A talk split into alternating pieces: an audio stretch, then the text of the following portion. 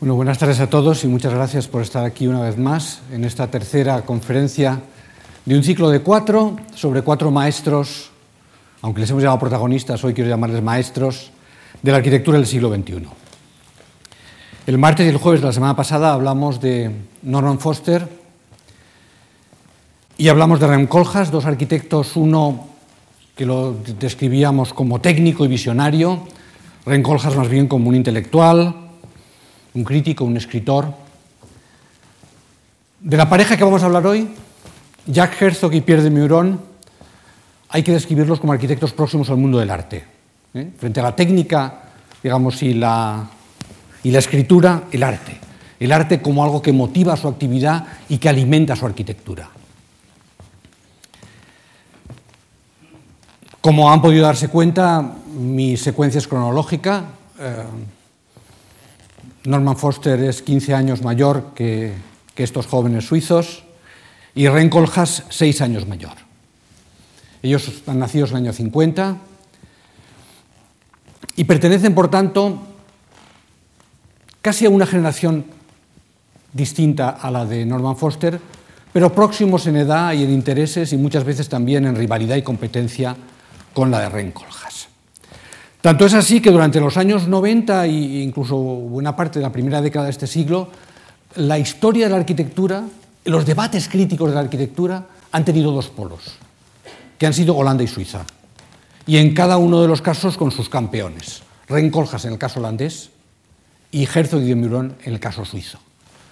Entonces, el, gran debate crítico que hemos vivido en estas últimas décadas ha sido justamente entre ese carácter experimental de la arquitectura holandesa y que el otro día pudimos un poco abordar a través de la obra de Coljas, y por otro lado, la voluntad de alimentarse del arte, de la arquitectura suiza, para construir una arquitectura a veces muy sobria en su presentación, pero muy refinada en sus objetos. Muy distintos también en su ubicación en el mundo. Porque mientras que Ren Koolhaas, como veíamos, era un personaje cosmopolita que había pasado su juventud o parte de su infancia en Indonesia, después había regresado a Ámsterdam, después vivido en Londres, en Nueva York, finalmente ha retornado a Rotterdam. En el caso de estos suizos es completamente distinto. Lejos de ser cosmopolitas, son gente de Basilea. Por supuesto que han viajado por todo el mundo y construido en todo el mundo, pero sus raíces las tienen claras. Rencoljas periódicamente dice, voy a trasladar el estudio a Bruselas, a Londres, a otra. A ellos jamás se les ocurriría trasladar su estudio, porque tienen, están tan, tan arraigados en esa realidad suiza que es imposible contemplarlos en ningún otro lugar. Por eso tengo que hablarles un poco de Basilea, un poco. Y lo voy a hacer con esta imagen, que tiene ya más de 100 años, de un personaje del que luego me referiré brevemente, aunque aparezca aquí apenas visible, ¿verdad?, en, el grano de la foto, Burkhardt, gran historiador del arte, arrastrando su carpeta de dibujos para dar clase en la universidad y pasando por delante los contrafuertes de la Catedral de Basilea. Lo pongo por un motivo, para recordarles que Basilea es una ciudad especial, no es una ciudad como otras. Está en la esquina de tres, de tres países, Suiza, Francia y Alemania. Y eso ha hecho que desde, en fin, desde la etapa de las persecuciones religiosas en Europa haya sido un refugio, muchas veces de intelectuales o de gente que, cruzando una frontera, se ponían a salvo bajo otro régimen y, y muchas veces bajo otra religión. El propio Erasmo de Rotterdam, la ciudad de Rencoljas, por cierto, acabó sus días en Basilea, buscando justamente esa protección frente a la persecución religiosa. Y la primera Biblia en español se editó precisamente en Basilea porque los que la tradujeron al castellano eran erasmistas y huyendo un poco pues, de la intolerancia religiosa se fueron a Basilea y allí se publicó la primera Biblia que existe en castellano, la que ustedes conocerán como la Biblia del oso, por el emblema del impresor de Berna que le editó allí. Pero hoy, si les digo a ustedes Basilea, pensarán en dos cosas, farmacia y arte. Toda la gran industria farmacéutica está allí, pero sobre todo es la gran capital del arte. La Feria de Basilea es la más importante del mundo. La más importante de Estados Unidos se celebra en Miami y se llama Art Basel. ¿Por qué? Porque es una rama de Basilea. Y Basilea es una ciudad del arte por excelencia. Y no solamente del arte, que en parte tiene también que ver con esa condición de estar entre tres fronteras, porque el arte a veces es vehículo de otros valores económicos eh, no siempre, en fin, completamente transparentes. Decía, no solamente del arte, sino también de la historia del arte, de la reflexión sobre el arte, del pensamiento sobre el arte. Y ahí entra Burkhardt, el gran historiador del arte que enseñaba en Basilea y que nos redescubrió el Renacimiento italiano. Su sucesor Wolfring en la cátedra de Basilea continuó en la misma, en la misma línea.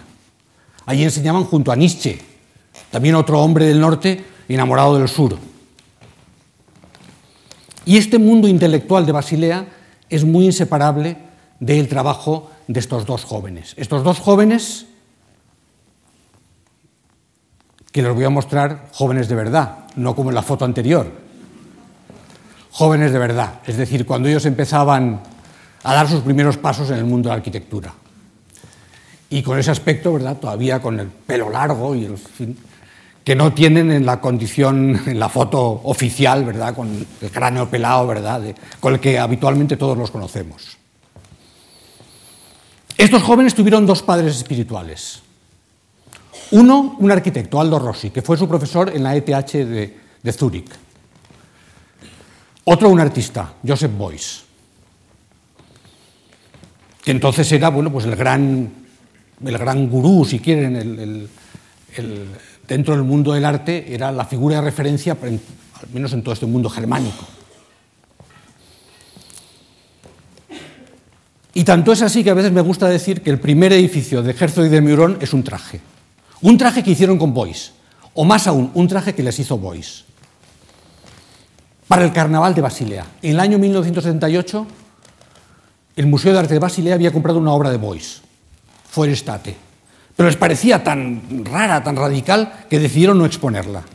Entonces, esta pandilla de jóvenes, que salía, digamos, en procesión en el carnaval, amigos todos, tomaron la decisión de dedicar su, um, en fin, su, procesión de carnaval a esta obra reprimida de Bois. Y fueron a ver a Bois a Düsseldorf y le dijeron, ¿podría usted hacernos trajes para los 70 miembros de nuestra comparsa?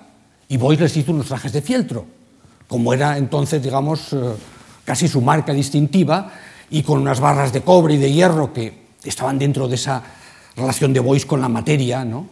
Pues estos jóvenes, en ese carnaval, pues pasearon las calles de, Basilea y consiguieron tal, digamos, tal reconocimiento público que la obra de Bois finalmente se expuso en el Museo de Arte Contemporáneo. Y no solamente se expuso la obra de Bois, sino también los residuos de la segunda obra de Bois que llamó Forestate II, y que eran un conjunto, como ven aquí, pues de, bastones de, hierro y de, barras de cobre, y sobre todo una gran pila de trajes de fieltro, que quedaban como residuos de esa acción artística, pero que se habían convertido ya en una obra de arte. Esta fue su, digamos, su primera relación. Y ustedes podrán pensar, bueno, ¿y esto qué tiene que ver con la arquitectura? tiene que ver con la arquitectura en algo muy importante. Y es que hemos visto con Coljas y todavía más con Foster como la arquitectura a veces es una cuestión de huesos, de estructuras, de construcción. Pero la arquitectura también tiene que ver con revestimientos, con pieles, con vestidos.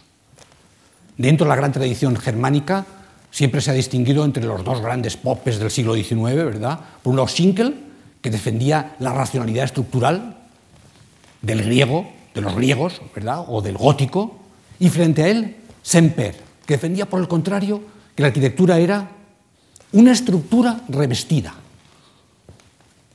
próximo, por lo tanto, al Renacimiento al Barroco, y no tanto a esas racionales estructurales de Schinkel.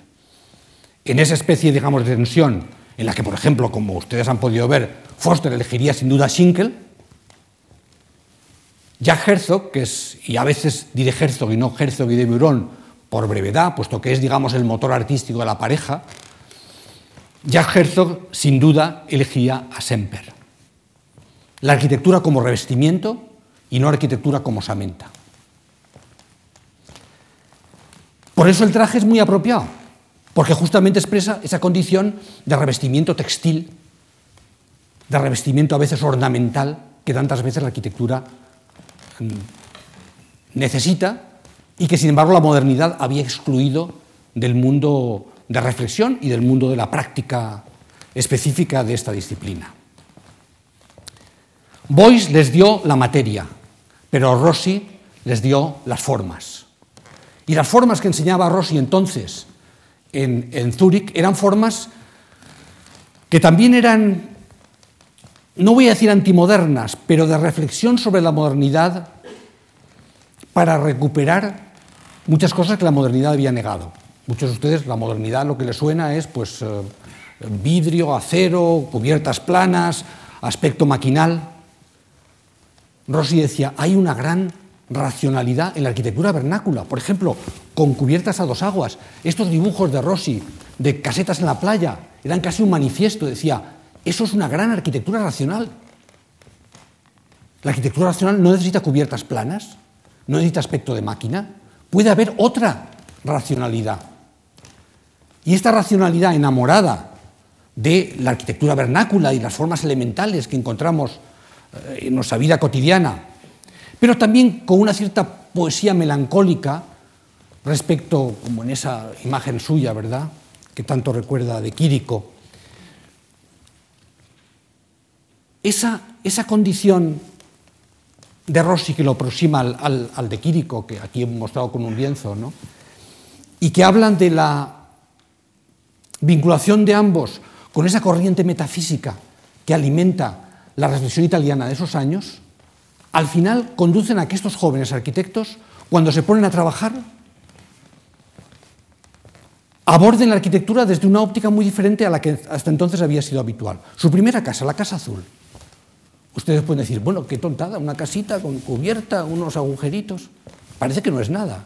Y sin embargo, entonces es una revolución, hacer una casa con cubierta a dos aguas, pintada de azul, azul Klein, como el del pintor, ¿verdad?, el francés, ¿no? Y con estos huecos aparentemente azarosos. O después cuando hacen una, una casa para un coleccionista y de nuevo le introducen esta cubierta a dos aguas, que entonces era casi una provocación.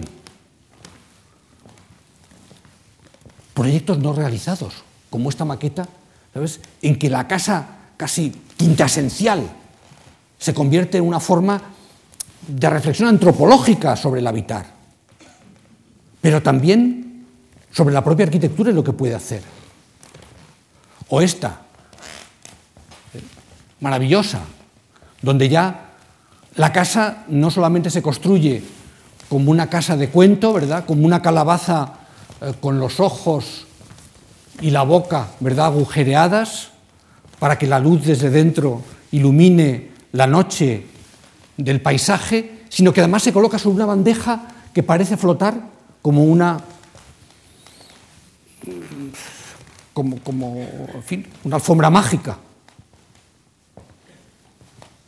Es arquitectura moderna, pero qué poco moderna, qué intemporal en muchos sentidos. Aquí están las formas que les dio Rossi, pero falta la materia que les dio Boyce, y esa vendría de otra manera. Hay esta imagen de un vídeo que grabó uh, Jack Herzog, en que se le ve lamiendo una maqueta. Lamiendo una maqueta. Las maquetas no están para ser lamidas, pero sin embargo él, al lamer la maqueta, quería transmitir la idea de quiero una arquitectura que pueda tocar, que pueda lamer, que pueda dañar. Quiero una relación táctil, física, corporal con la arquitectura. Y entonces hacen esta casa. Esta casa en Italia, en Liguria, en fin, es una, una casa que le llamamos la casa de piedra, porque como está hecha de lajas de piedra, que es por otra parte la construcción vernácula, es decir, esto no es nada que ellos inventen, está allí presente, simplemente hay que redescubrirla y tratarla de otra manera para hacerla contemporánea, para hacerla a nuestro tiempo. ¿Cómo la hacen contemporánea? Con esa gran cruz de hormigón en el alzado, en la fachada y también en la planta. Esa gran cruz que ordena todo el, todo el edificio y que incluso, fíjense cómo lo tratan, esa gran cruz que ordena la planta se expresa de esta manera en la fachada y sin embargo de esta otra en las esquinas. El hormigón se manifiesta en el centro pero se oculta en las esquinas. ¿Por qué? Porque si no, si hubiera aparecido aquí ese mismo elemento de hormigón que sin embargo está y está sosteniendo la casa, Sería una casa banal, una casa trivial, una casa vulgar, un esqueleto de hormigón y una plementería ¿eh? de, de lajas de piedra. Al hacerlo así, nos, nos distancian, nos sorprenden y nos conmueven. La piedra, por supuesto, pero también la madera. En Basilea, este, por ejemplo, este, estas uh, casas que hicieron, este conjunto de viviendas, muy estrechas porque estaban junto a una medianera y solamente tiene una fachada, ¿no? Y donde, por cierto, vive el propio Jack Herzog, todavía. Y que interpretan la construcción de madera también otra construcción vernácula, otra construcción próxima a cualquiera, de una manera distinta. Fíjese de qué manera organizan los pilares, porque cuando están articulados saben que ahí no tienen esfuerzos, pueden ser así. Aplican, digamos, a la construcción vernácula el conocimiento técnico que nosotros tenemos. Así que si reutilizan lo vernáculo, lo cambian, lo alteran y nos lo devuelven. La piedra, la madera y el acero, ¿por qué no el acero? Esta casa, también en Basilea, una casa de pisos, pero que de repente tiene toda una fachada cubierta, toda ella, por las rejas o las rejillas que en Basilea se emplean para el alcantarillado. Son los sumideros del alcantarillado, que se extraen de su función humilde y se colocan en forma de celosía, que por la noche se abre. De nuevo otra forma de utilizar lo vernáculo, lo corriente, lo cotidiano, elevándolo al terreno del arte.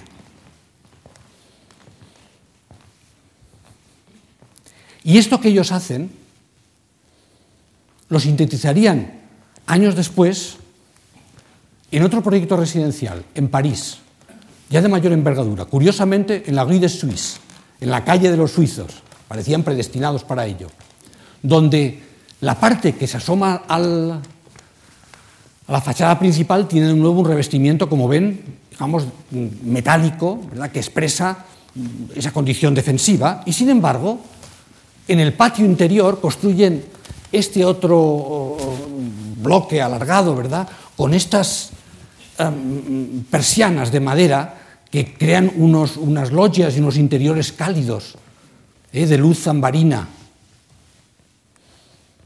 Esta es la, la planta. Aquí la pueden ver. Las dos piezas que completan el, el, perímetro de la manzana parisina y esta gran, uh, este gran tren residencial que construyen en madera dentro. El metal, digamos, donde existe la abrasión del, del, mundo público y la madera en el entorno privado, el entorno más cercano. ¿no? Esta es la fachada exterior, que pueden ver aquí, digamos, cómo sirve de filtro lumínico y climático para los balcones, y esta es, por el contrario, la fachada de la pieza interior que de nuevo pueden advertir cómo genera unos interiores que parecen pintados por, por Ramón Casas hace un siglo.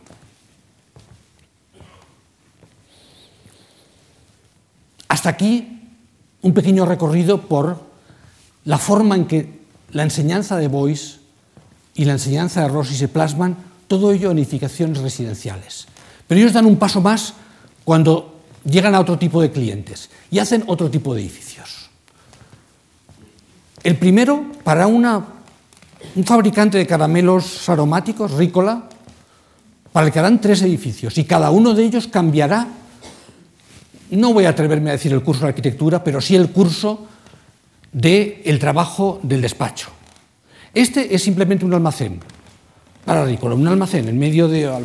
Aquí lo ven, en un lugar un poco en, un lugar muy boscoso, junto a uh, unos riscos de piedra, ¿no? Construido con ferrocemento, con un material muy, muy, muy humilde, ¿no? y que sin embargo en la distancia parece pues, que, es, que son las maderas de un aserradero, se integra en el paisaje natural con una convicción que ya solamente podemos calificar de romántica. Es la primera vez que uso esta palabra, pero la usaré más porque la obra de Herzog y de Mirón está tan vinculada al romanticismo alemán y a esa empatía con la naturaleza y esa voluntad, digamos, de integrarse en ella, que no podré evitarla por más que quiera. Romántica, pero de muy diverso signo, es el siguiente edificio que hacen, que seguramente se convierte en su edificio más publicado y el que empieza a dar a conocer a esta pareja suiza en el mundo. Y el edificio no es apenas nada, una cabina de señales entre las vías de tren en Basilea. Nada, este que tienen aquí, una caja que lo que tiene son mecanismos de control de todo aquel parque inmenso de vías del ferrocarril suizo en Basilea. ¿Por qué es tan importante? Porque con la excusa de que tenían que, en fin, aislarlo de la, de la electricidad estática y crear una jaula de Faraday, lo envuelven con una cinta de cobre. Una cinta de cobre que, como ven, luego alteran, modificando ligeramente para permitir esta, esta pequeña introducción de la luz en el interior y, por tanto, también eh, durante la noche radiar al exterior lo que dentro ocurre.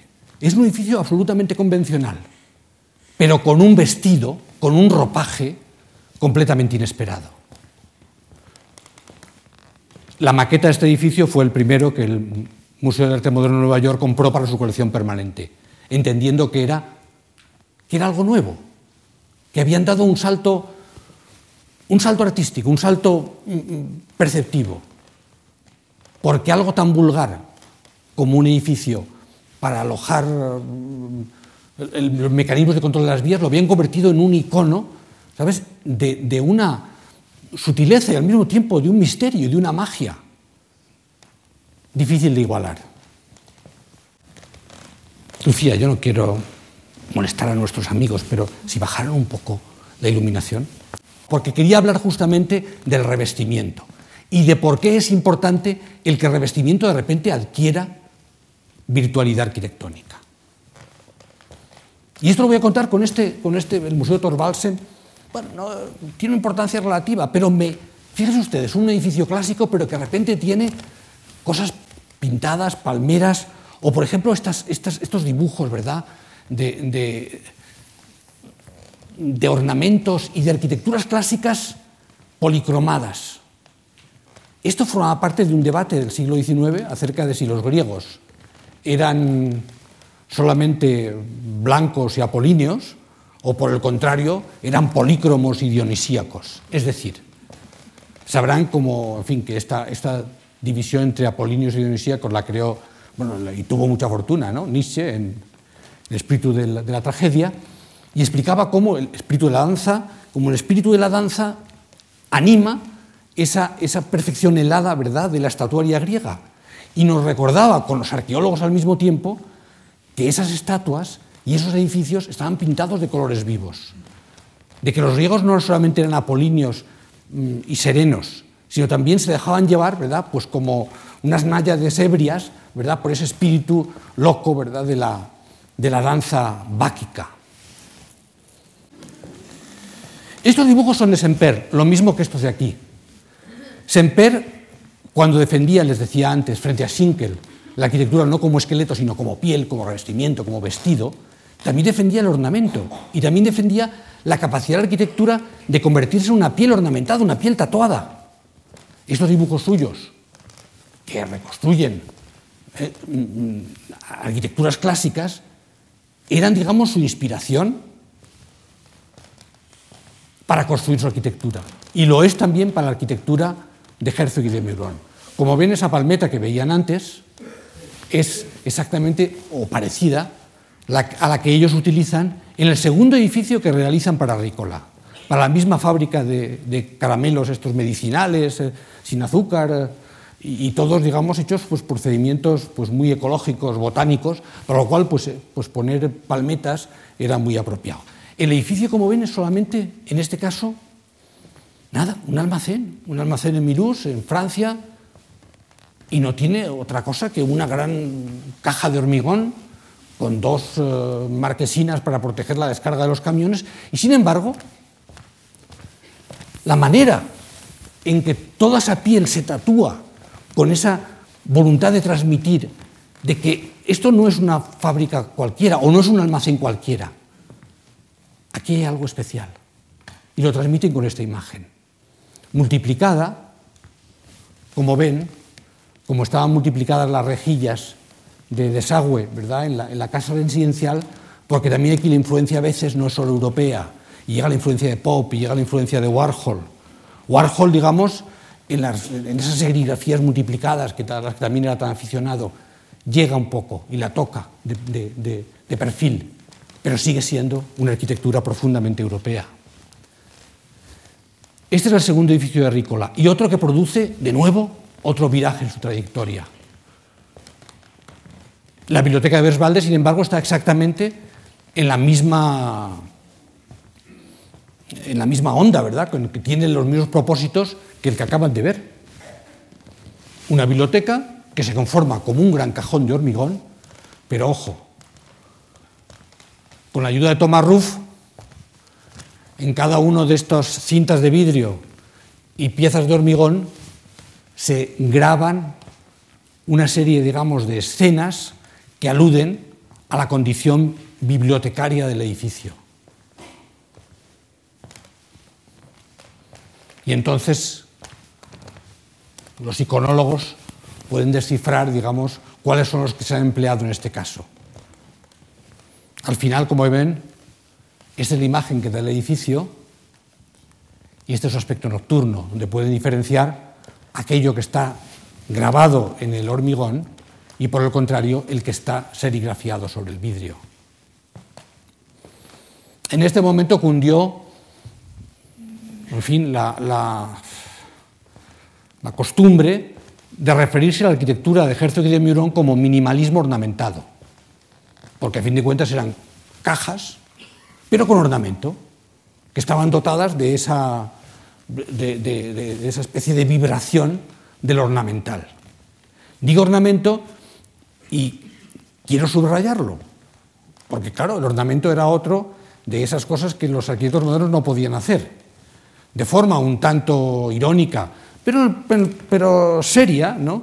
Adolf Loss escribió un artículo famoso que se reprodujo mucho se llamaba Ornamento Delito ¿eh? Y ese artículo explicaba que lo mismo que la gente tatuada, con certeza, eran criminales, pues la arquitectura ornamentada, sin duda, era una arquitectura a la que se podían, digamos, esperar lo peor de ella.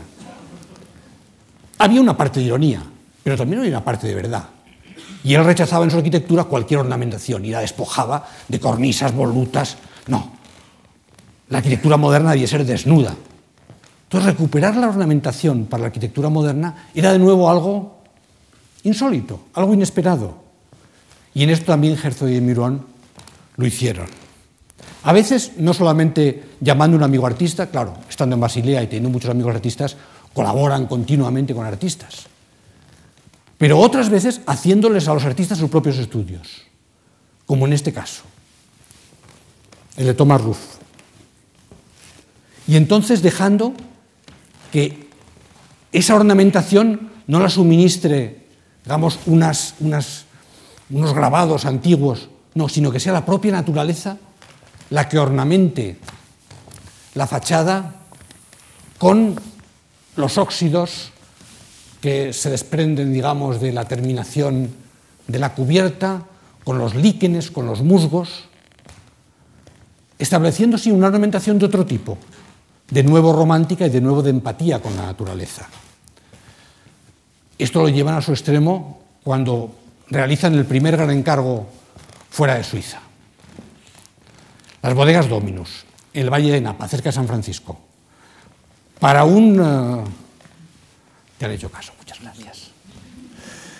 Para unos eh, grandes eh, cosecheros de Burdeos, en fin, los, mismos del vino Petri, que muchos les sonará, ¿verdad? Uno de estos vinos eh, em, pues mágicos, quisieron lanzar su explotación en, América y adquirieron unos terrenos para ponerlos en explotación y le encargaron a estos arquitectos suizos su bodega. La Dominus Winery en el Valle de Napa la realizaron de una forma completamente inesperada con algo que hasta, ahora hasta entonces había empleado solamente en la obra pública, los gaviones. Los gaviones son unos cajones de, alambre que se llenan de piedras y que se suelen emplear, digamos, para, en una pendiente, ¿verdad? Pues para, estabilizar una pendiente cuando se ha hecho una carretera o algo de ese género, pero era una, forma barata ¿sabes? de estabilizar pendientes que empleaban los ingenieros. Y ellos de repente extraen esto, que vemos continuamente cuando circulamos por las carreteras y no les prestamos atención porque no están ahí, porque no pertenecen a otro mundo, y de repente lo convierten en algo diferente. Y estos gaviones, estas, estas cajas de, de alambre llenas de piedras, en este caso de piedras basálticas, se convierten en el forro, en el vestido del edificio. Y al mismo tiempo, claro, también en, el, eh, en una celosía que lo protege de la, del tiempo. ¿no? Entonces el edificio se conforma como una gran, una gran cinta de, piedra penetrada ¿verdad? por estos dos huecos que son los que sirven un poco para que los camiones accedan pues, a, las, en fin, a, las, cajas de botellas y que se produzca lo que es la parte industrial de una bodega en un paisaje formidable de viñas. Y esto es lo que pueden ver si se acercan un poco más. Claro, incumplía todos los reglamentos. Conseguir que les dieran licencia fue dificilísimo, entre ellos tuvieron que renunciar a hacerlo visitable y hacerlo solamente, ahí la mayor parte de, las, de, las, de estas pequeñas explotaciones son lo que ellos llaman, eh, en fin, eh, bueno, no me enredaré con esto, pero las utilizan solamente para hacer fiestas y presumir con los amigos. Es decir, que son, allí las bodegas son sobre todo sitios a los que puedes hacer fiestas con tus amigos. Una bodega en la que no puedes llevar a nadie es que casi no se concibe el Valle de Napa. Pero estos viticultores franceses dijeron, no, si nosotros lo que queremos hacer es producir buen vino, nos da igual que no pueda entrar gente. Y entonces, si no puede entrar gente, nada más que los empleados de la explotación, podemos los requisitos, ¿verdad?, pues, pues aliviarlos. Así todo, no, en fin, no faltaron problemas en el asunto. Uno de ellos es que, que los pájaros anidaban, em, había huevos y las serpientes, lógicamente, iban a por los huevos de los pájaros, ¿no? Con lo cual estaba eh, todo el edificio lleno de serpientes. Y esto lo resolvieron de una forma muy ecológica y es eh, con una, una, melodía que se oye continuamente y que son unos pipi, un pío pío de pajaritos pero eh, que, están sufriendo. No, sé cómo se consigue, digamos, que los pajaritos hagan pío pío sufriendo, pero, pero con esa cinta en que dicen pajaritos sufriendo, los otros pajaritos dicen, no, ahí no hay que anidar porque lo pasamos mal, los pajaritos se fueron, dejó de haber huevos y dejó de haber serpientes. Así que en esto tuvieron éxito. Pero claro, esta imagen de estos gaviones, decimos, ¿es esto arquitectura? ¿Es obra pública? ¿Qué es? ¿Eh? Estos grandes pedruscos basálticos, ¿no? y sin embargo, eso es la gran arquitectura de Ejército de Mirón, esa arquitectura que es brutal, que es violenta, porque no es, es, una arquitectura muy refinada y al mismo tiempo verdaderamente que nos, que nos golpea, digamos, con su inmediatez. Bueno, qué decir, inmediatamente fue pasto del mundo de la moda, claro, eh, una, arquitectura tan nueva. Ahora verán hasta en cualquier parque público de la periferia madrileña verán que está lleno de gaviones. Se han conseguido que los gaviones se han extendido por el mundo como una, una nueva plaga, pero empezaron aquí.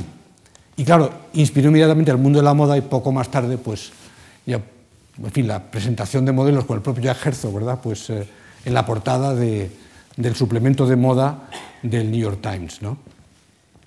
Empezaban a ser no solamente unos arquitectos del arte, sino también unos arquitectos de la moda. Pero el arte les homenajearía con la mejor encargo que entonces podía aspirar un arquitecto, que es la Tate Modern. La Tate Modern, en una estación eléctrica en desuso, al lado del Támesis, eh, ganaron el concurso frente a muy grandes arquitectos de todo el mundo y entraban ya en las grandes ligas, porque ya, digamos, competir para hacer la Tate es entrar de verdad en, en, en, en otro mundo, digamos, de, de visibilidad arquitectónica. Lo hicieron con grandísima elegancia, sin más apenas que añadir esta especie de cinta de vidrio sobre ella, y tocándola muy poco y sobre todo con su gran, la idea más fenomenal que fue mantener la sala de turbinas íntegra que se ha convertido en el centro de la Tate y el lugar donde los artistas se consagran. Aquí está Carsten Holler, aquí lo pueden ver cuando lo hizo la Fure Liaison, pero para un artista exhibir en la Unilever Series del, del de la, sala de turbinas de la Tate es lo más, es la consagración. Ahí estaba, ahí estaba en aquel momento exponiendo Juan Muñoz, cuando por desgracia falleció aquel verano, y, ahí está en este momento Tacitadín. Es decir, que consiguieron hacer del arte otra cosa, sin más que una decisión tan elemental como decir, esta gran sala de turbinas vamos a dejarla abierta. ¿Quién puede llenarla? Para cualquier artista, ¿quién puede llenar este espacio? Para ellos es un desafío, pero también la consagración. Ahora la tienen que ampliar, ha sido un gran éxito, y, de nuevo usan el, ladrillo parecido, eh, un, poco, más, eh, en fin, eh, plegado y con las mismas bandas de vidrio de su momento. Pero poco después hicieron en, en Duisburg esta Cooper's Mule, un poco movidos por el éxito de la Tate, ¿no? Entonces a partir de entonces empezaron a llamarlo, cada vez que había una fábrica abandonada que es un espacio cultural o del arte, los llamaban, ¿no? Aquí los llamaron y efectivamente pues transformaron esta vieja fábrica abandonada a las orillas del Rin, la convirtieron en un centro de arte. Y lo hicieron con un procedimiento que luego han empleado en otros sitios, entre ellos en Madrid, claro, en el Caixa Forum, que es, en lugar de intentar respirar el mismo aire que la fábrica,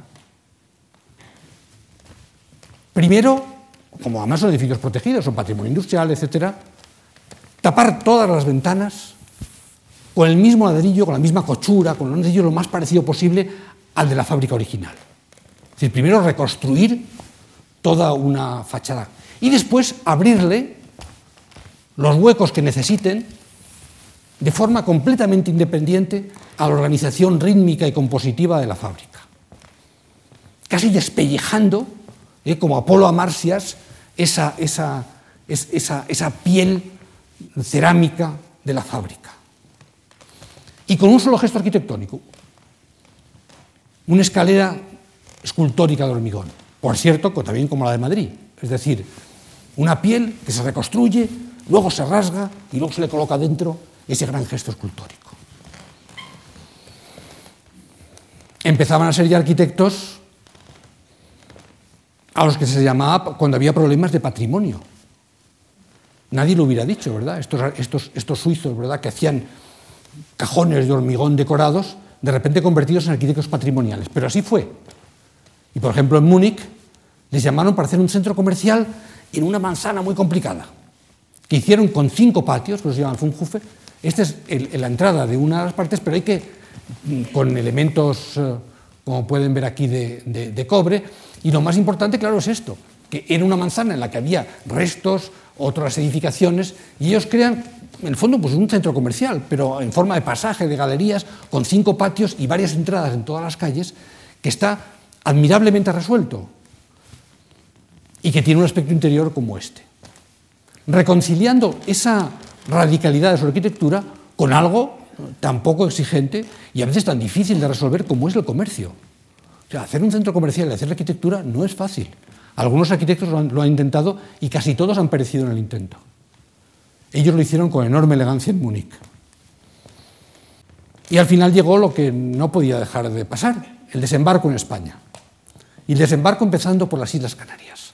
Y esto es interesante. En Tenerife les encargaron un edificio que iba a ser el, eh, fin, un museo Oscar Domínguez, después le cambiaron el nombre, ahora al final acabó llamándose TEA, Tenerife Espacio de las Artes, y que lo abordaron con una inteligencia urbana extraordinaria. ¿no?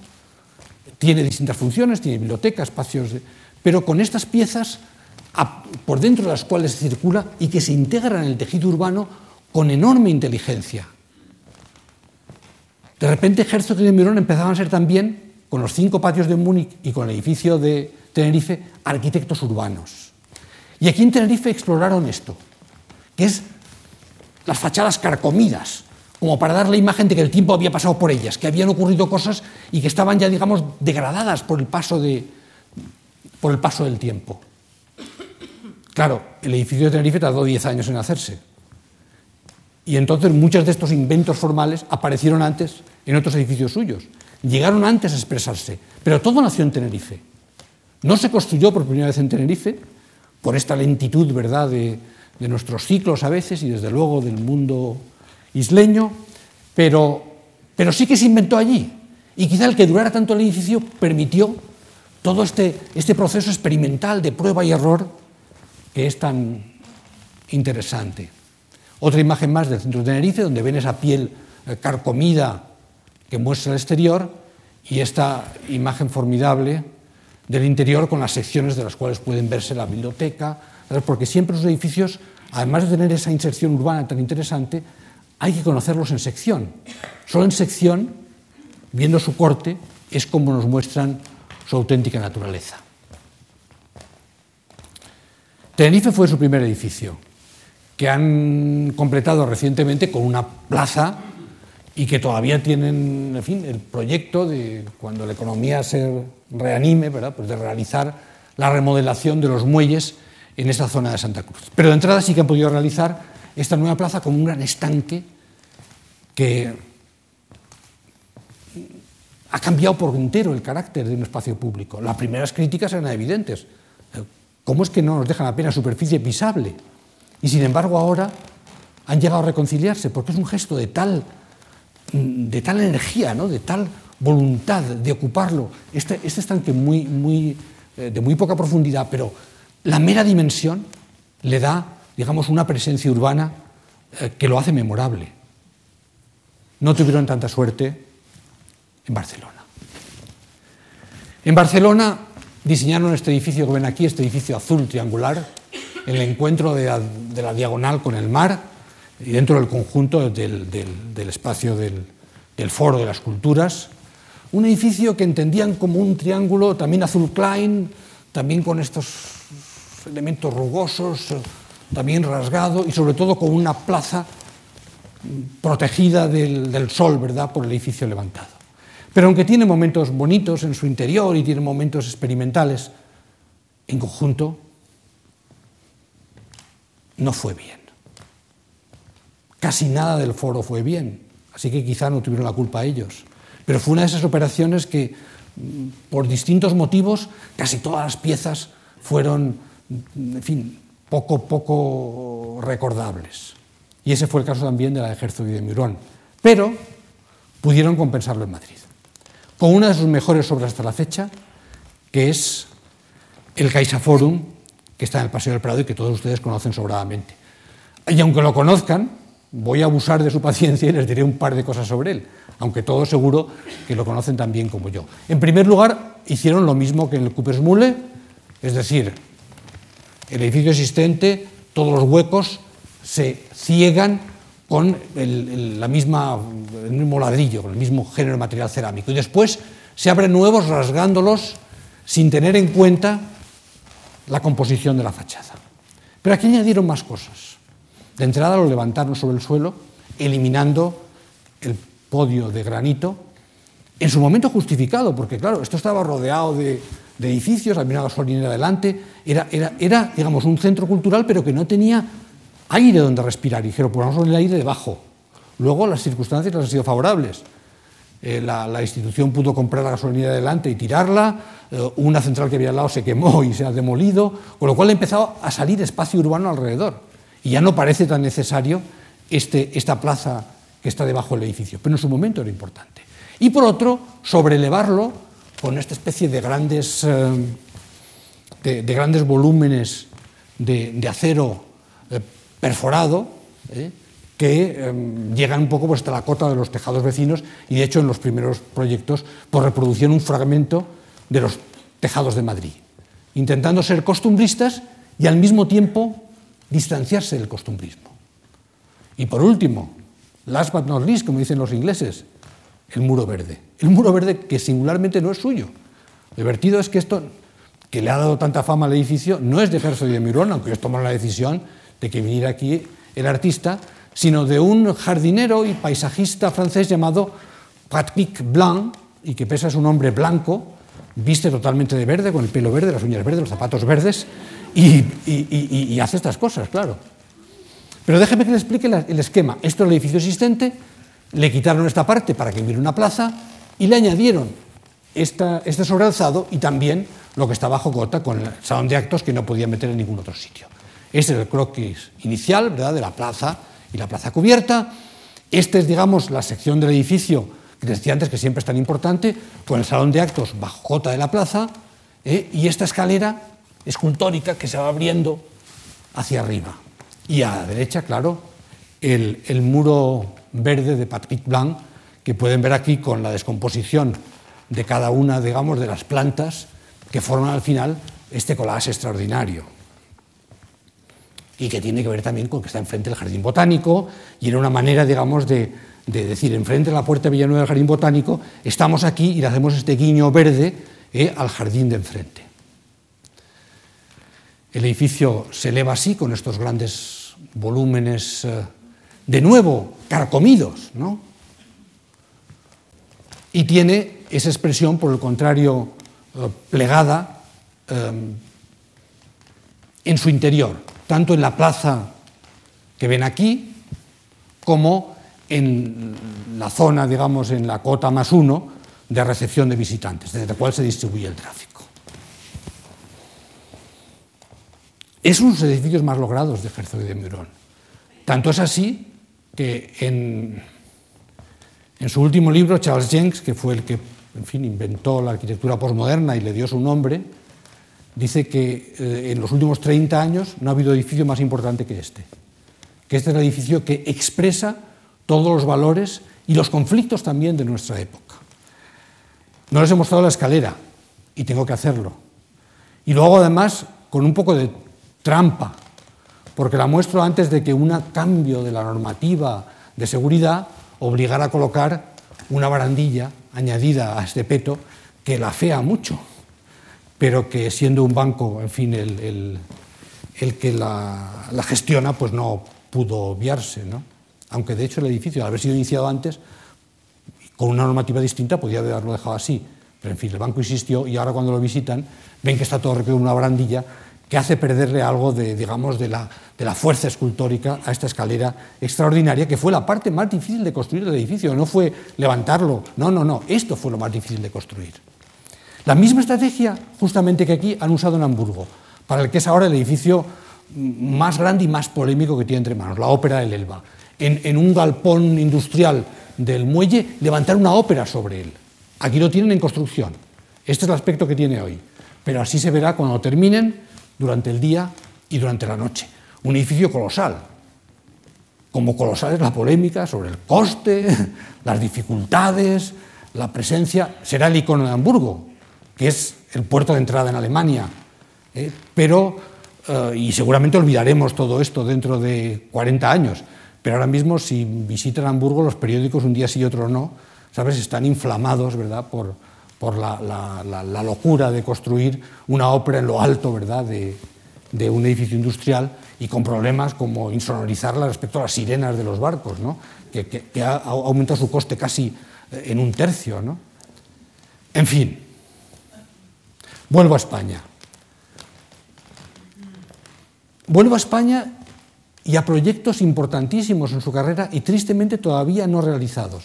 La ciudad del flamenco en Jerez, donde de nuevo emplea estas, estas celosías eh, carcomidas, pero en este caso sobre patrones islámicos, que lo ven aquí, ¿eh? y de la cual han realizado pues, muchísimos. Eh, esto está en el patio de su, de su, de su estudio, ¿no? una escala, escala 1 a 1 de cómo van a realizar esa futura ciudad del flamenco que por desgracia todavía no ha podido iniciarse. Otro proyecto que tampoco se ha podido iniciar aún um, es el espacio Goya de Zaragoza. En Zaragoza había dos grandes eh, edificios que provenían de la exposición de 1908, de la hispano-francesa, y eh, uno de ellos es ahora mismo un Museo de Bellas Artes, el otro es, una, es, es un, es un edificio de Escuela de Bellas Artes, y entonces el edificio que se proponía era extender el museo al edificio colindante y dotarlo y hacerlo un museo de Goya, uniendo ambos y trasladando a los estudiantes a otro espacio eh, más periférico. Claro, eh, Herzog y de Mirón los comunicaron primero por, por los corredores que ven ahí y en su segunda versión con esta otra óptica más ligera, sobre todo lo que hicieron, y esto es lo más importante, y lo que hace este proyecto singular y extraordinario, y es que, ¿cómo haces un museo de Goya si tu cliente no tiene Goyas? Porque el, el fondo era el problema. Eh, ahí entre, en fin, Ibercaja, no sé qué, podían conseguir unos cuantos Goyas, tal, algunos grabados, tal, pero en fondo no había Goyas.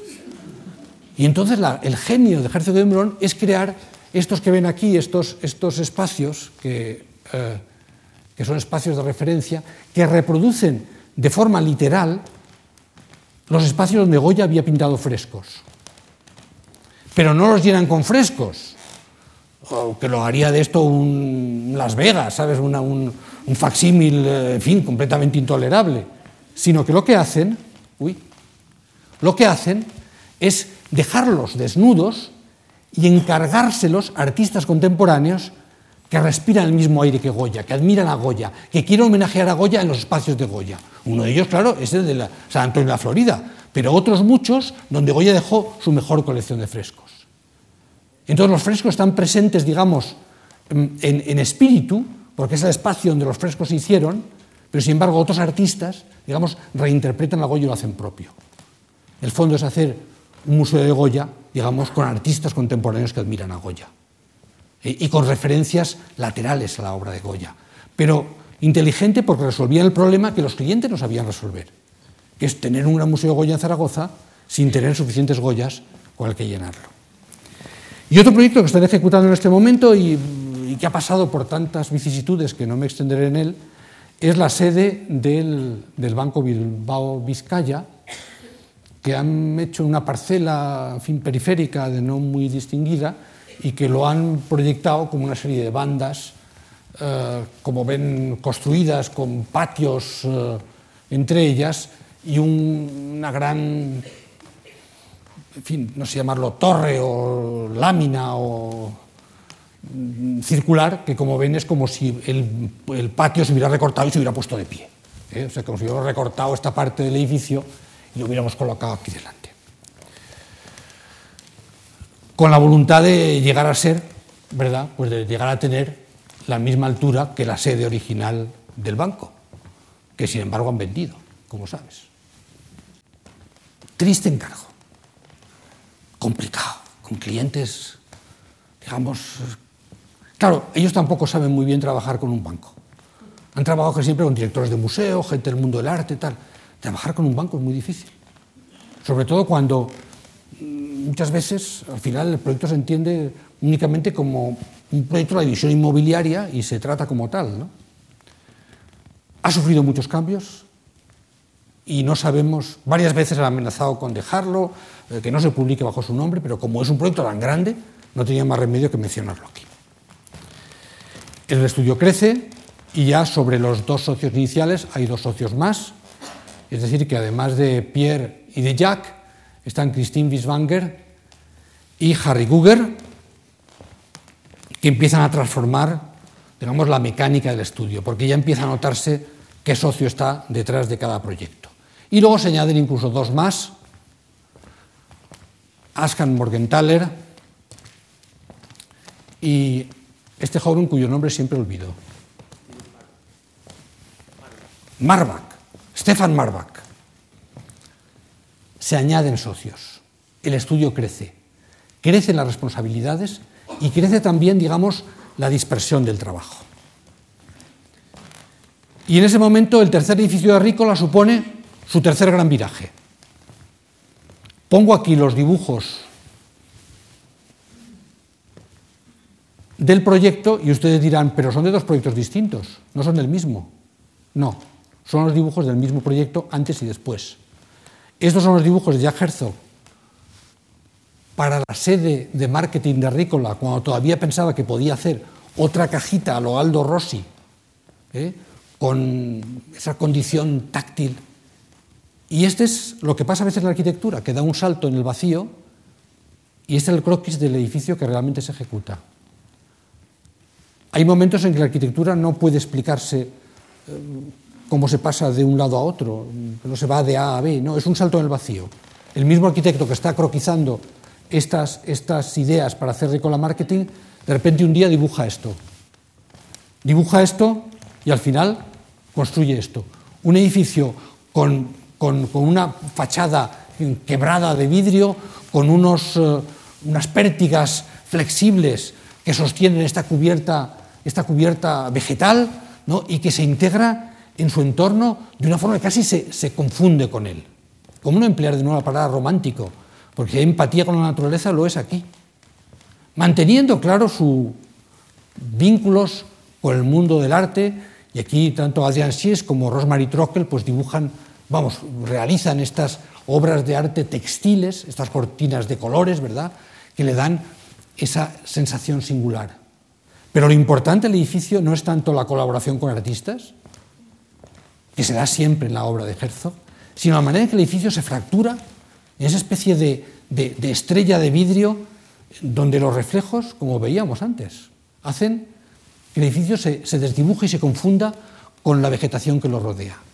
Esto supone, desde luego, un cambio extraordinario y a partir de aquí la obra de, de Herzog no será la misma. Hace otros edificios, el Lavan Theatre en Londres, donde de nuevo están esa, esa misma eh, vibración cromática y que tiene el nombre, como saben, del famoso coreógrafo, o este edificio de rehabilitación en Basilea, donde no captan de nuevo con los colores y en algunos momentos con imágenes casi propias de un jamán para las piscinas de rehabilitación, donde de nuevo lo importante que hicieron los arquitectos no es tanto estas cosas que aquí muestro, lo importante que hicieron los arquitectos es convencer a su cliente de que no hiciera un edificio de rehabilitación en altura, sino que lo hiciera horizontal. Porque ellos querían una torre, y dicen, pero bueno, si está lleno de gente silla de ruedas, con los ascensores siempre haciendo cola para entrar, ¿cómo es posible? Les convencieron para hacer un edificio horizontal. Alguien quería hacer un edificio en altura, porque ya se sabe, los hospitales son en la altura. ¿Es la manera más eficaz? No. La mejor manera era esta que ellos vieron en este edificio absolutamente horizontal. Y frente a este nuevo mundo cromático y de disolución de la forma, de vez en cuando retornos del viejo mundo, del mundo de Rossi, ¿verdad? De las casas estas como el Schaulager. El Schaulager, un edificio que es al mismo tiempo exposición y almacén, como su nombre indica, y que quisieron tratar, quisieron incluso construirlo con adobe. Al final no pudo ser, ahí la norma suiza fue más exigente que ninguna y no les dejó construir esta, estos grandes muros con adobe. Pero ellos querían volver a esa construcción elemental, esa construcción bruta, esa construcción primera. Y lo mismo tiene esa, pequeña casita ¿eh? por la que querían, digamos, que su edificio tuviera esa voluntad de reducirse a su, a su, a su expresión de arquitectura más esencial. Este es el interior, con las grandes eh, naves donde eh, están almacenadas las obras de arte y la zona inferior donde ocasionalmente se hacen exposiciones. Y fíjese que hasta las, en esa voluntad de que esta arquitectura no fuera apenas arquitectura, sino que pareciera algo, en fin, como una cueva o como algo geológico, hasta las ventanas se definían como una grieta, como una grieta en esta superficie rugosa que de hecho se conformaba con unos tubos mm, mm, golpeados, ¿verdad?, para conformar el, negativo de esas, de esas grietas a través del cual el edificio mira. Estas experiencias les llevaron a hacer eh, dos grandes museos simultáneos en América, uno el Museo de Young, donde las experiencias estas de la piel las tradujeron, como ven, a, esta, a estas pieles de cobre con las cuales al final se forraría todo el museo, en un lugar idílico, en este parque del Golden Gate, donde un terremoto había dañado mucho el edificio existente, hubo que sustituirlo, y eh, construyeron este edificio nuevo, donde buena parte de su esfuerzo formal se concentró en la torre. El edificio anterior tiene una torre para ver el paisaje y de torre mirador, y volvieron a hacer una ellos, eh, que remata un edificio, como ven, digamos, de, de grandes gestos escultóricos, siempre con este forro de cobre, que es el elemento más definitorio. Y para la torre, como digo, fue donde más esfuerzos hicieron de probar distintos esquemas de construcción y que al final se materializan en ese objeto que se levanta sobre los árboles.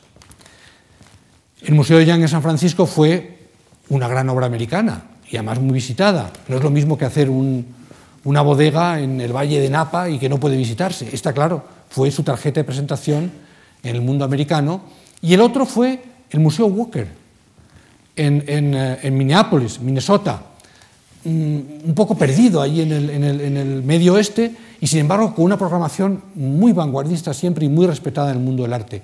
En este caso fue el aluminio el que decidieron que sería esa piel que lo revistiera. De nuevo, unas formas quebradas y una piel de aluminio que también se arruga, ¿eh? lo mismo que la del de Young, ¿sabes? Se, se, manipula hasta dar una imagen, ¿verdad?, de objeto inacabado, donde sus geometrías, la verdad, son muy distintas a las que habían empleado en otras ocasiones. Y de nuevo la presencia de esos patrones decorativos que están en las embocaduras de las salas e incluso en el salón de actos, conformado con esta con estas, estas, estos patrones de, eh, casi de encaje, ¿no? y estos huecos con estos bordes eh, blandos ¿no?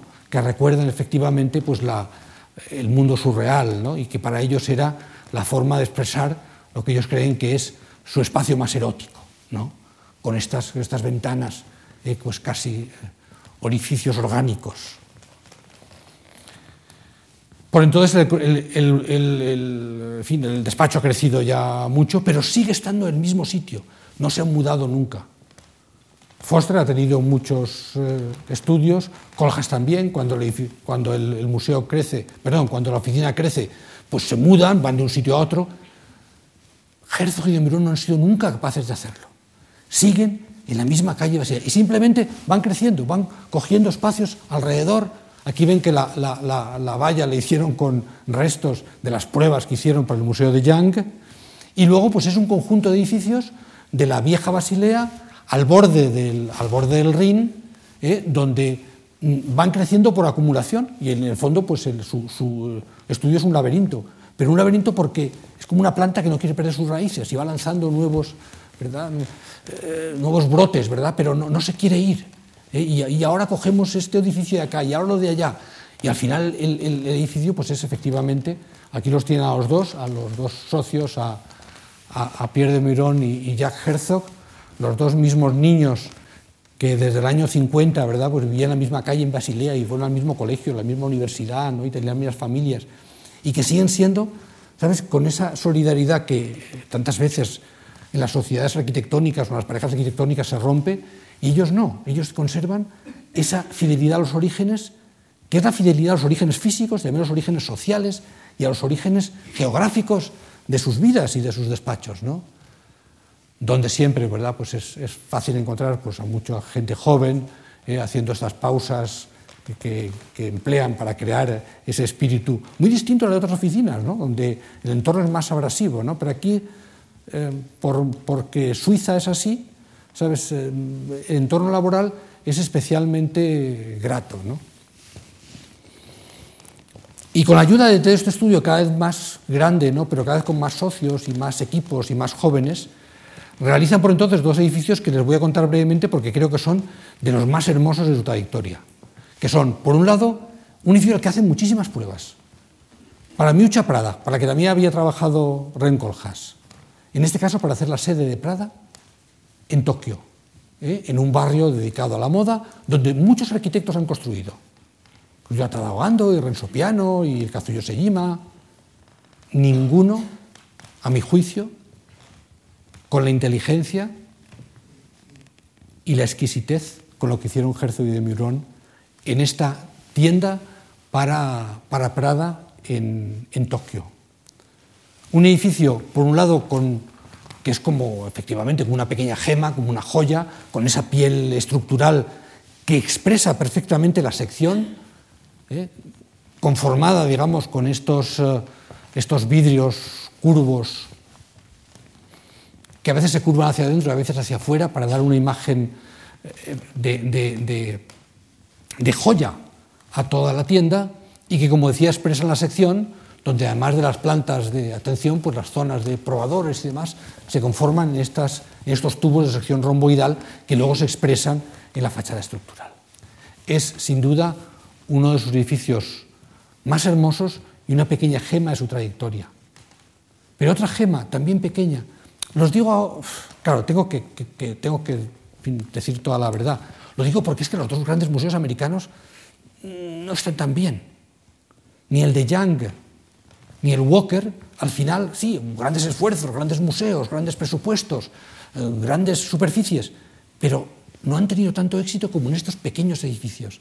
Este pequeño para Prada, o este que hicieron, y ahora les contaré cómo, en es, es, una biblioteca en Cottbus, en Alemania del Este. Pero donde es muy interesante ver estas dos maquetas, que son para el mismo edificio y dirán de nuevo, como antes, digamos, hemos visto con, el edificio de marketing de Rícola, ¿cómo es posible? En este caso hubo una pausa. Esto es del año 98 y esto es del 2001. Hicieron su edificio, ganaron el concurso, se paró la cosa tres años y cuando les y dijeron, venga, vamos a construirlo, dijeron, no podemos hacer el edificio con el que hemos ganado el concurso. Este edificio de cajas ásperas y severas. ¿no? ¿Por qué? Porque esto se realizaba en una universidad del este de Alemania, muy triste, muy gris, muy sórdida. Dice, no, el edificio nuestro tiene que ser un icono, tiene que llevar algo de alegría, algo de singularidad, tiene, que percibirse como algo diferente de lo que hay allí.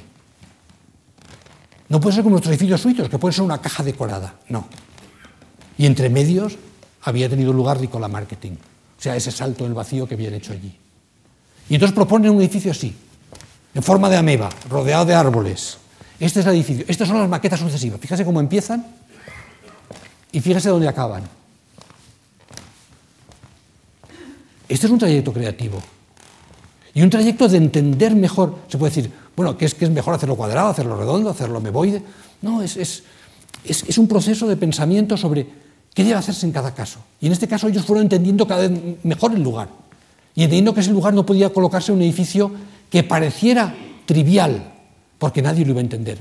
Había que hacer un edificio con más condición icónica. Y efectivamente sus croquis al final pues, se asemejan mucho a los croquis del vaso de Alvaralto, eh, está dentro de ese mundo más poético, más orgánico. El edificio al final se construye como un edificio extrusionado, ¿verdad? con esa planta ameboide, y luego con toda la piel, eso sí, tatuada, tatuada con letras, porque es una biblioteca, ¿eh? como ven aquí, que al final las letras componen un patrón decorativo, en el vidrio y tiene esa imagen de transparencia y de, y de sutileza, pero el cual, digamos, las curvas le dan una condición memorable. Las plantas son extraordinarias. Esta es la sucesión de plantas. Y lo que ven aquí en negro es lo que, lo que se puede pisar y esto es un vacío. De manera que con la misma eh, forma ameboide, a veces se construye parte de la planta, a veces otra, creando una serie de vacíos de dos o tres plantas que son los que ven aquí y que dan al edificio una riqueza interior extraordinaria. O sea, que no es solamente un edificio de pisos con un forro redondo, no, no, no. Es que dentro tiene unos espacios de una inteligencia y de una riqueza espacial formidable. Y las escaleras, aquí se acordarán de la biblioteca de Coljas, claro, y los colores vivos que empleaba Coljas, porque de nuevo aquí en las escaleras ya se soltaron el pelo cromático, ¿eh? Y llegaron a su expresión, como Coljas, por cierto, había hecho en las escaleras ¿verdad? de la Biblioteca Seattle, que es de estos mismos años, porque esos arquitectos, no podemos ocultarlo, se vigilan todos con el rabillo del ojo y están siempre mirando lo que hacen los otros. Y acabo, y no les aburro más, y acabo con una secuencia de estadios. Jack Herzog es muy aficionado al fútbol.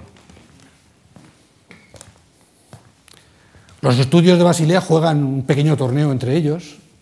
Su hija juega en la Selección Nacional Juvenil Suiza. Y el equipo de Basilea, como los aficionados al fútbol saben, casi siempre gana la Liga Suiza. Y ha jugado la Champions, etc. De hecho, el Barça fue fundado por un señor de Basilea, Joan Gamper. Y por eso le puso la camisola del equipo de Basilea. De manera que el Barça, que nosotros conocemos, la blaugrana famosa viene de Basilea también, como la Biblia en castellano, pues también la camisola del Barça viene de Basilea. A unos arquitectos tan próximos al mundo del fútbol, cuando les encargan eh, remodelar el, estadio de su club, pues no puede haber mayor honor.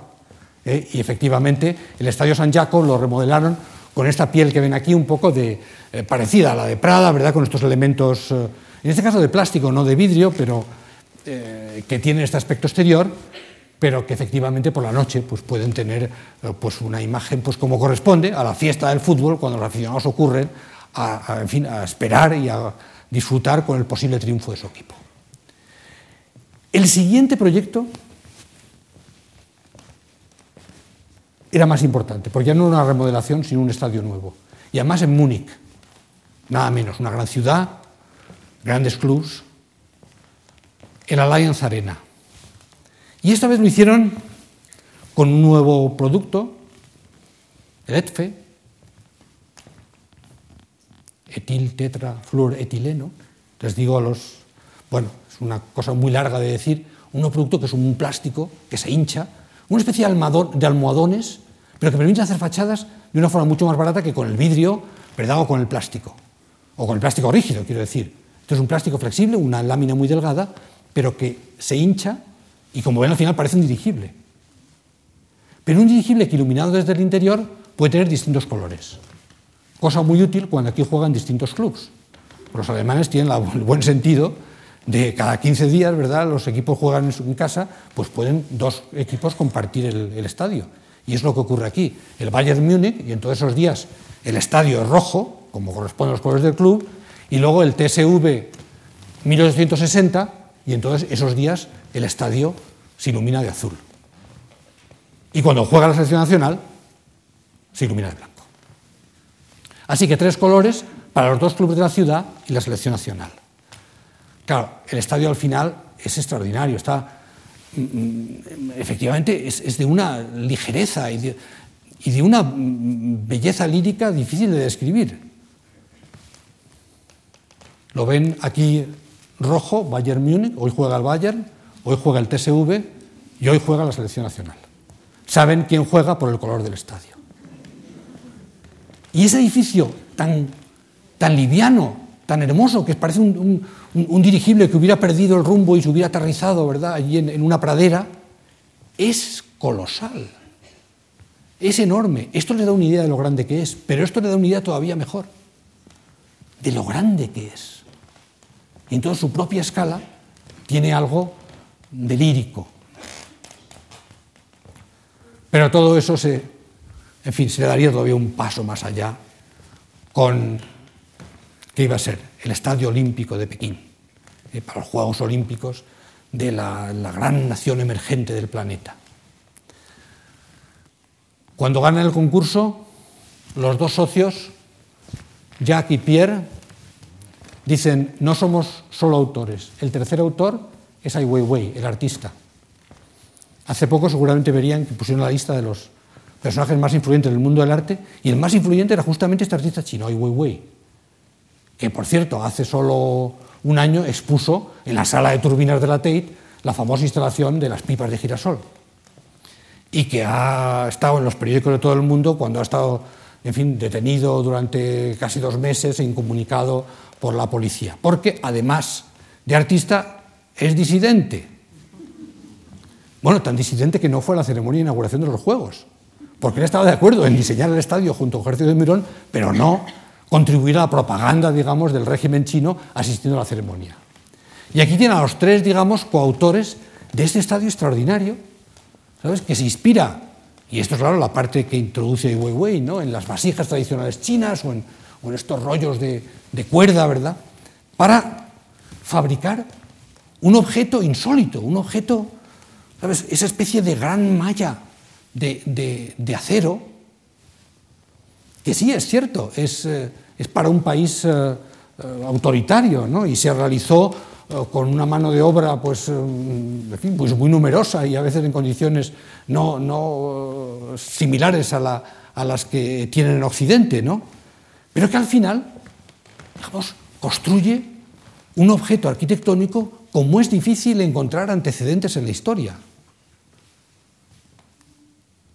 Así que claro, pues en fin, de la, de la construcción del estadio se hicieron películas, la, propia compañía de aviación china lo emplea para su propaganda, para su publicidad, las rutas, ¿no? eh, y, ya figuran los billetes de chinos. ¿no? Claro,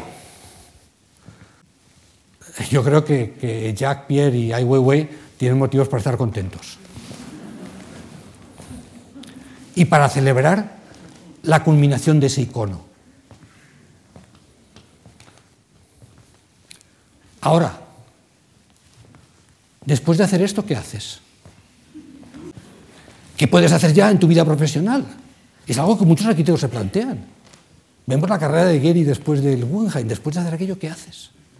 ¿Qué haces después de hacer el icono, sabes, de, de, de, de 1.200 millones de personas? ¿Eh? La segunda potencia que será la primera dentro de 15 años. ¿Qué haces? Puedes hacer muchas cosas. Puedes hacer un garaje en Miami que exhibe la estructura y que mezcla el ocio con los coches. Bueno, puedes mm, proyectar, digamos, unos apartamentos de lujo en, Nueva York, ¿verdad?, que, que, se apilan de forma aparentemente inestable. Puedes hacer la sede de una compañía farmacéutica en Basilea, también con piezas un poco una encima de otras. Puedes incluso completar obras exquisitas, como esta, esta, esta obra para Vitra, ¿sabes? La Vitra House, donde de, también se apila, pero se apilan las casas esenciales que habían aprendido a hacer con Aldo Rossi, extrusionadas ¿no? y convertidas no solamente en un showroom, sino también en un elemento en que dice, esto es una casa. Porque Vitra, como saben, vende, vende muebles, muebles no solamente de oficinas, sino muebles domésticos. Entonces, para el mueble doméstico, ¿qué mejor lugar de exposición que este? Puedes hacer todas esas cosas. Pero puedes todavía mejor volver a tus orígenes, volver a Aldo Rossi y volver a la ciudad de Aldo Rossi, a Milán, ¿sabes? A realizar para, para la Feltrinelli, para la Fundación Feltrinelli, eh, un edificio con cubiertas apuntadas de vidrio, eh, que reconstruye una de las puertas de la ciudad. Y todavía mejor, puedes ir al estado de Nueva York, a la zona más eh, rural del estado, y construir un museo. Un museo de esos que en estas últimas décadas han, han competido en ser cada vez más extravagantes. Y en lugar de ello, hacer un museo que son apenas dos galpones de chapas sostenidos por unos cuchillos de madera. Y que al final el paisaje no son nada más que una línea. Parece que no es casi nada. Pero para hacer ese casi nada, seguramente hay que haber hecho antes casi todo. Buenas noches y muchas gracias.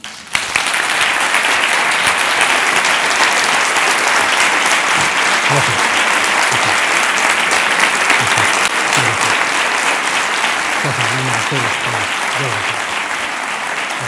Gracias a vosotros.